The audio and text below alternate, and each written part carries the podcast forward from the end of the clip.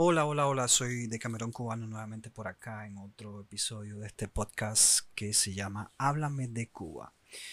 Te invito a que si no estás suscrito a este podcast, pues lo hagas en las diferentes plataformas que tenemos, eh, ya sea Spotify o cualquier otra, así como en el canal de YouTube en el que pues obviamente estamos eh, también. En este episodio pues quiero hablarle de algo que me sucedió estando allá después de prácticamente graduarme. Y es que para los que no saben, aquellos que pues nosotros los hombres que pasamos el servicio militar, en mi caso que no lo pasé y que pues de alguna forma lo cuento, creo que es en el episodio número 4, pues este normalmente cuando se pasa el servicio militar te dan lo que se conoce como la baja FAR o la baja del servicio militar.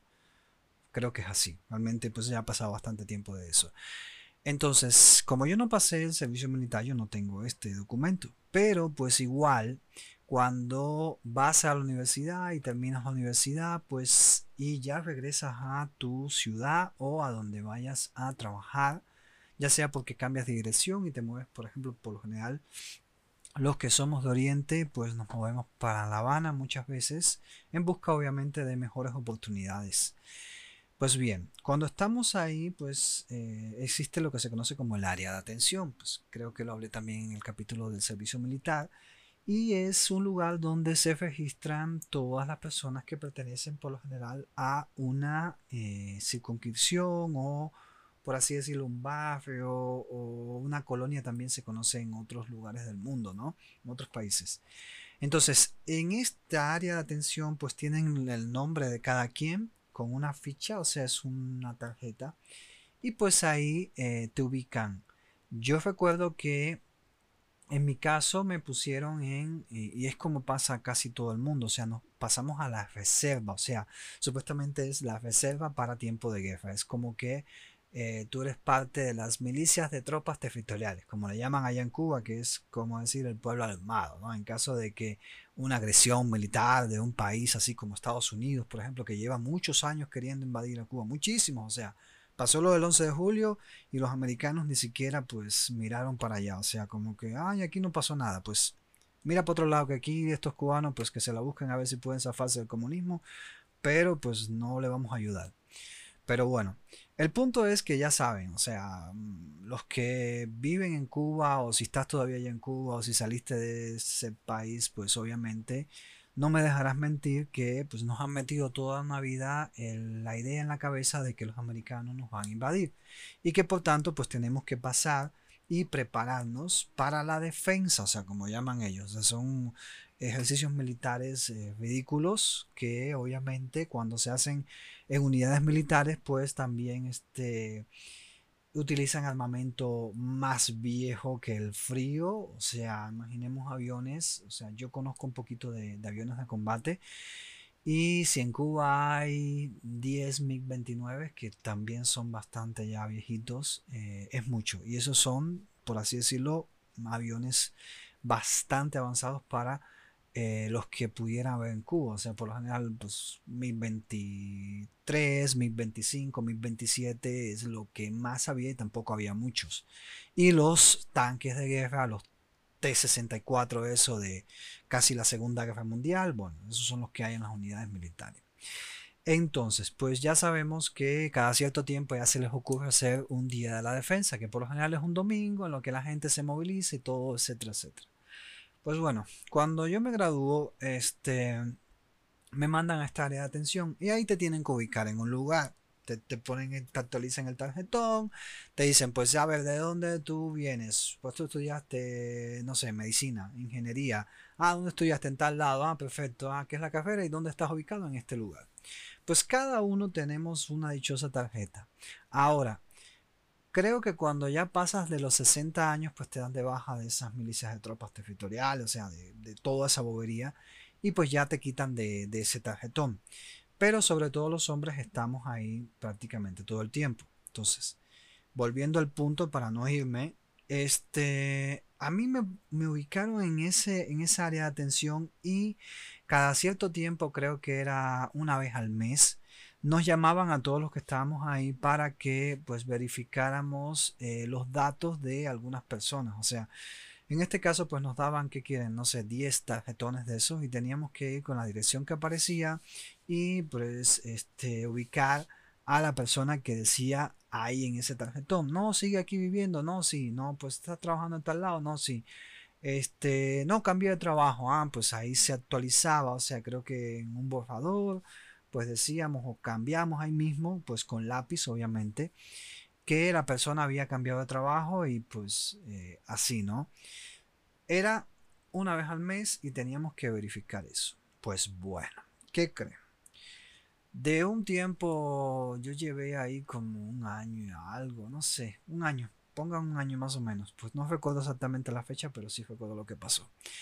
Al año más o menos, pues eh, recibo un citatorio del área de atención. O sea, nosotros sabíamos, esos citatorios por lo general también había a veces que teníamos que entregarlo y por lo general los citatorios eso eran para eh, los jóvenes que tenían que pasar, ya cumplían los 18 años, habían terminado la, el preuniversitario y tenían que pasar el servicio militar obligatorio. Entonces, en ese citatorio nos dijeron que teníamos que presentarnos un día a tal hora en esa área de atención. Pues yo llegué allí, yo pensé que era más de la misma historia, o sea, más de la misma porquería que siempre teníamos que estar haciendo. Y pues ahí me encontré a varios que eh, o bien habían estudiado conmigo y que vivíamos ahí cerca, o bien pues estudiaban una carrera similar a la mía, o quizás otros no.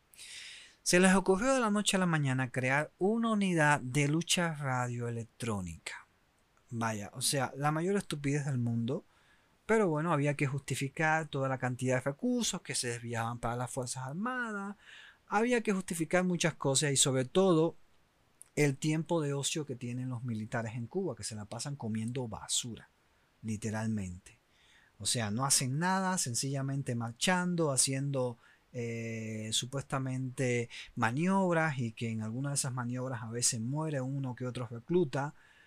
Y pues bueno, dijeron, pues vamos a crear una unidad de lucha radioelectrónica. Lo primero fue que me entrevistaron, ¿no? No, a ver, este, ¿qué tú estudiaste? No, ingeniería informática. ¿Dónde estudiaste? No, en la UCI. Ah, qué bien, qué bien, perfecto. Y nos anotaron ahí. Al final, pues ya no pasó nada. Entonces, después de un tiempo, nos volvieron a citar. Nos volvieron a citar en lo que viene siendo, pues, un parque, museo, ¿no? Y ahí nos reunieron a todos. Nos formaron como cuando estábamos en, no sé, como si estuviéramos en el ejército. Y pues eh, hicieron un acto público ahí de formación o creación de esa unidad de lucha radioelectrónica. Me imagino que pues empezaron a poner a los jefes, quienes eran pues los dirigentes de diferentes empresas que también estaban ahí, la parte de logística y sobre todo los que teníamos que ver mucho con este el tema de eh, informática, electrónica, ingeniería eléctrica, todo era afín. O sea, ¿qué clase de, idiotez, no? O sea, una, una supuesta unidad de lucha radioelectrónica cuando pues en Cuba no hay ni recursos ni medios para hacer algo así. En fin. La verdad es que eh, nos dijeron que cada cierto tiempo nos iban a movilizar. O sea, para mí movilizarme en algo militar, yo fuera. Sea, yo no quiero saber de los militares pues nada que ver. Pero pues era obligado. Entonces, ¿qué sucede? Crean eso, pero nosotros eh, pensábamos que la movilización era, no sé, ir un día, ir otro día, nada. A los pocos meses yo estaba trabajando igual en correo y pues me llega una citación de que teníamos que presentarnos ya listos para partir y obviamente eh, omití una parte en la que nos volvieron a citar antes donde teníamos que firmar el compromiso de movilización. O sea, como he dicho otras veces, ese solo hecho de, tener que firmar un documento donde está tu nombre y pues te estás comprometiendo a hacer algo, pues ya ese eh, cerebro pues está preparándose a que de alguna forma te sientes presionado a hacer lo que dice en ese documento. Pues bueno, a todos pues como corderitos y que ya tenemos y, nos, y sabemos que estamos amenazados todo el tiempo, hacer lo que ellos dicen, si no, pues habrá consecuencias. Y cuando digo consecuencias, pues ustedes saquen sus propias conclusiones, ¿no? Entonces nos hicieron firmar. A la semana siguiente, supuestamente, ya empezaba la movilización. Obviamente, pues, yo empecé a hablar con un compañero de trabajo. Y le comenté, oye, mira, estoy cansado, o sea, esta gente ahora se les ocurrió meter esta movilización, yo ni quiero ir. Y él me cuenta, me dice, ¿sabes qué? Pues en una ocasión a mí me movilizaron y nos tenían que sin comer, nos tenían este, en el campo, tirados, pasando hambre, pasando trabajo, y él se cansó de aquello y se fue. Obviamente tuvo su parte de este, represalia, pero pues como era alguien así que no tenía este, ningún tipo de cargo y solamente este, pues trabajaba de alguna forma cuidando ahí en la empresa, pues quizás no le fueron encima, porque ya sabemos que a los militares les encanta pues ir encima sobre todo de los profesionistas o los profesionales de allá de Cuba. Les encanta, o sea, disfrutan. Es como que ellos se sienten inferiores y pues obviamente pues van encima de ellos. Que no digo que todos los militares sean malos, ni mucho menos porque hay muchos que estudiaron lo, este, una carrera universitaria por la parte militar y son muy buenos, pero quitando a aquellos que son sargentos, instructores, sobre todo tenientes y eso que casi que, llegaron ahí por chirispa. Bueno, el punto es que yo me quedé con esa idea. Y yo digo, ¿sabes qué? Yo no voy a ninguna movilización, yo no voy a esta mierda porque al final pues nos iban a meter, creo que eran 15 días movilizados en una unidad militar. Y yo la verdad, en mi vida he pisado una unidad militar. O sea, yo he ido a otros lugares parecidos, pero una unidad militar como tal, yo nunca he ido. Bueno, Recuerdo que supuestamente nos dijeron que nos iban a pagar todo el salario, que había justificación, que si esto, que si esto, otro. Pues yo apliqué la de siempre, o sea, le dije, ¿sabes qué? Pues estoy enfermo. Y justamente eh, ese día, como yo tenía la dirección de la casa de mi mamá registrada en esa área de atención, pero vivía en otro lugar, pues obviamente eh, al ver que yo no estaba, pues inmediatamente dan parte al área de atención. Y esta persona, que pues es como decimos en Cuba, una tracatán del comunismo, pues fue a mi casa, le echó tremenda descarga de mi mamá. Mi mamá pues se preocupó muchísimo porque ya sabemos que los militares no tienen miedo a tomar represalia con aquellos que se pongan en contra de ellos y para ellos este meterte preso pues es algo como tan sencillo decir pues te vas por aquí para el calabozo. O sea, tengo amistades que pasando el servicio militar no cumplían ciertas órdenes y se pasaban que, ¿qué quieren? O sea, un mes en, una, en un calabozo. O sea, así de sencillo. Es tan fácil como eso. Entonces mi mamá se asustó mucho, la verdad. Yo al día siguiente pues voy al médico para tratar de justificarme aquello. Pues obviamente si no tengo una justificación pues de palabra como que no se la creen voy al médico, me dan un certificado médico y pues como a los tres días, o sea, eso fue un domingo que me tocaba movilizarme, como los tres días ya me incorporo a trabajar. El primer día todo bien, pero al segundo día que me llama una que eh, tiene que ver con recursos humanos y me dice por qué a la que atendía a los, este, a los recién graduados y todo eso y me dice, ¿sabes qué? Necesito que vayas a la subdirección de recursos humanos que te está esperando el subdirector porque tiene que hablar contigo. Ahí estaba el subdirector de recursos humanos, estaba otra persona que era de la Contraloría y no recuerdo quién más estaba ahí. Me dijeron que se había presentado en la empresa una persona que era, este, no sé si eh, capitán o teniente coronel, no sé cuál es el grado realmente, ahorita no recuerdo, buscándome en los días que obviamente pues no estaba presente. Y pues eh, supuestamente les dijo que yo no me había presentado a la movilización y que si ellos me tenían trabajando ahí y yo no me presentaba a eso, pues para empezar me dijeron, ¿sabes qué? Tú aquí no puedes trabajar. Te tienes que ir ahorita mismo. Te tienes que ir porque este, para volver a trabajar tienes que buscar una justificación en la que ellos te estén dando la autorización o la baja de esa movilización. Y si no, pues este, puedes incurrir aquí en que te tilden, así me lo dijeron claramente, de desafecto y contrarrevolucionario. Eso fue el director de recursos humanos. Entonces me obligaron a salir del el trabajo, o sea, así de plano. Me dijeron, te tienes que ir. Cuando tú consigas ese documento, pues viene. Porque nos dijeron que si nosotros permitíamos que tú estuvieras aquí, nosotros incurríamos en una falta y además de una multa, pues venía una sanción. Y yo no puedo este, incurrir en esa situación. O sea, básicamente eso fue lo que me dijo el de recursos humanos. Me sacaron de ahí por las buenas, entre comillas, y me obligaron a buscar una justificación. Yo me molesté mucho con eso porque yo digo, o sea, y ese, ¿y esto que están haciendo esta gente? Bueno, llego a mi casa, o sea, mi mamá estaba muy preocupada porque pensaba incluso que en ese momento, pues, me iba a caer, obviamente, mínimo, o sea, pues, ya, o sea, sin trabajo más nunca, eh, contrarrevolucionario y con todo lo que implica eso.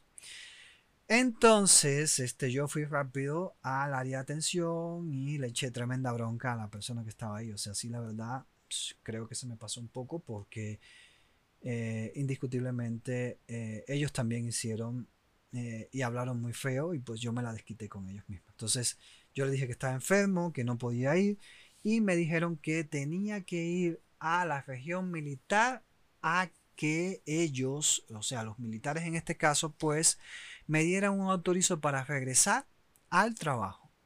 Bien, yo tuve que ir hasta allá, súper lejos. Y pues llegando allí, pues yo le dije, mire, yo vengo aquí porque yo soy de tal empresa en correo.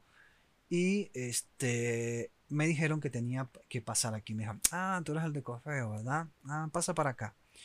O sea, yo me esperaba, pues obviamente lo peor.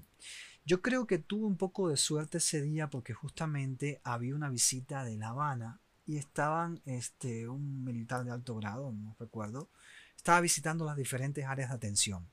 Entonces yo hablé con un, recuerdo que era un, este, un coronel que estaba ahí al frente, que estaba, estaba prácticamente todo vacío porque había movilizado sobre todo los diferentes cargos ahí, jefe de mando y todo eso, para esa visita y estaban, eh, como les dije, visitando, perdonando la redundancia, las áreas de atención. Entonces esta persona que me atendió le dije, mire, yo vengo aquí, yo tengo este certificado médico, yo estaba enfermo, pues yo no pude presentarme a eso.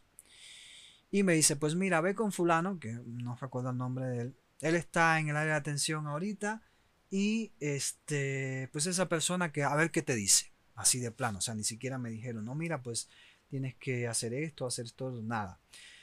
Llego al área de atención donde estaban visitando y afuera estaba eh, un capitán que ya yo conocía de varias veces, o sea, de que lo había visto en diferentes lugares así, sobre todo en áreas de atención cuando visitaba y todo eso, el tipo tenía una cara de perro. Y le digo, no, vengo a ver a fulano. Me dice, él está ocupado ahorita, él está atendiendo la visita, por favor dile a quien te mandó para acá que te atienda y que resuelva tu situación. Ya les digo, o sea, realmente fue un golpe de suerte lo que yo tuve ese día porque yo pensé que de ahí, o sea, me iban a botar del trabajo y pues todo lo que significa ya estar fichado literalmente por la seguridad del Estado y la contrainteligencia militar. Bueno, entonces yo llego y le dije, mire, me pasó esto así, así, así. Y entonces me dicen, pues mira, ya la, la, movilización empezó. Ya ahorita pues no tiene mucho sentido que tú vayas.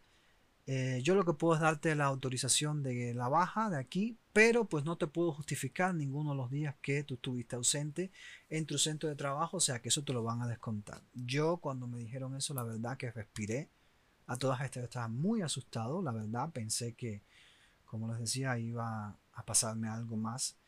Y pues me dijeron, pasa con la secretaria. La secretaria me hizo un documento ahí, pues algo sencillo, en la que pues me autorizaban a que me daban la baja. Obviamente en ese mismo día pues eh, fui ya de regreso para mi trabajo. Le entregué el documento y fue como un galletazo a, al jefe de recursos humanos.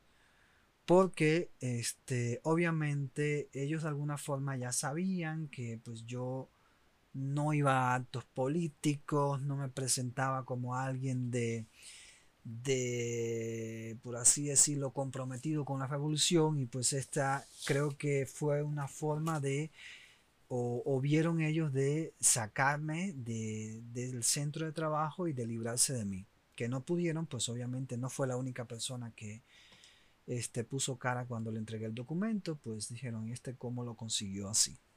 Pero bueno, fue más que todo un golpe de suerte. Entonces eso es una anécdota que me sucedió a mí. Y pues si les ha pasado alguna vez algo similar, si tuvieron que librarse del servicio incluso de alguna forma un poco más este, rebuscada, pues igual lo pueden dejar en los comentarios. Y pues sería todo por este podcast, por este episodio. Y pues ya nos estamos viendo. Les recuerdo que si no te has suscrito a este canal, pues lo puedes hacer. Y me va a ayudar mucho sobre todo para que aquellas personas que viven sobre todo fuera de Cuba y que muchas veces tienen una idea equivocada de, de mi país, pues se empiecen a enterar un poco de la realidad y de alguna forma, eh, aunque sea por medio de estos podcasts y a través de mi experiencia, conozcan un poco más de Cuba y que no todo lo que les cuentan es la realidad. De hecho, ni siquiera la mitad. Nos vemos en el siguiente podcast. Cuídate mucho.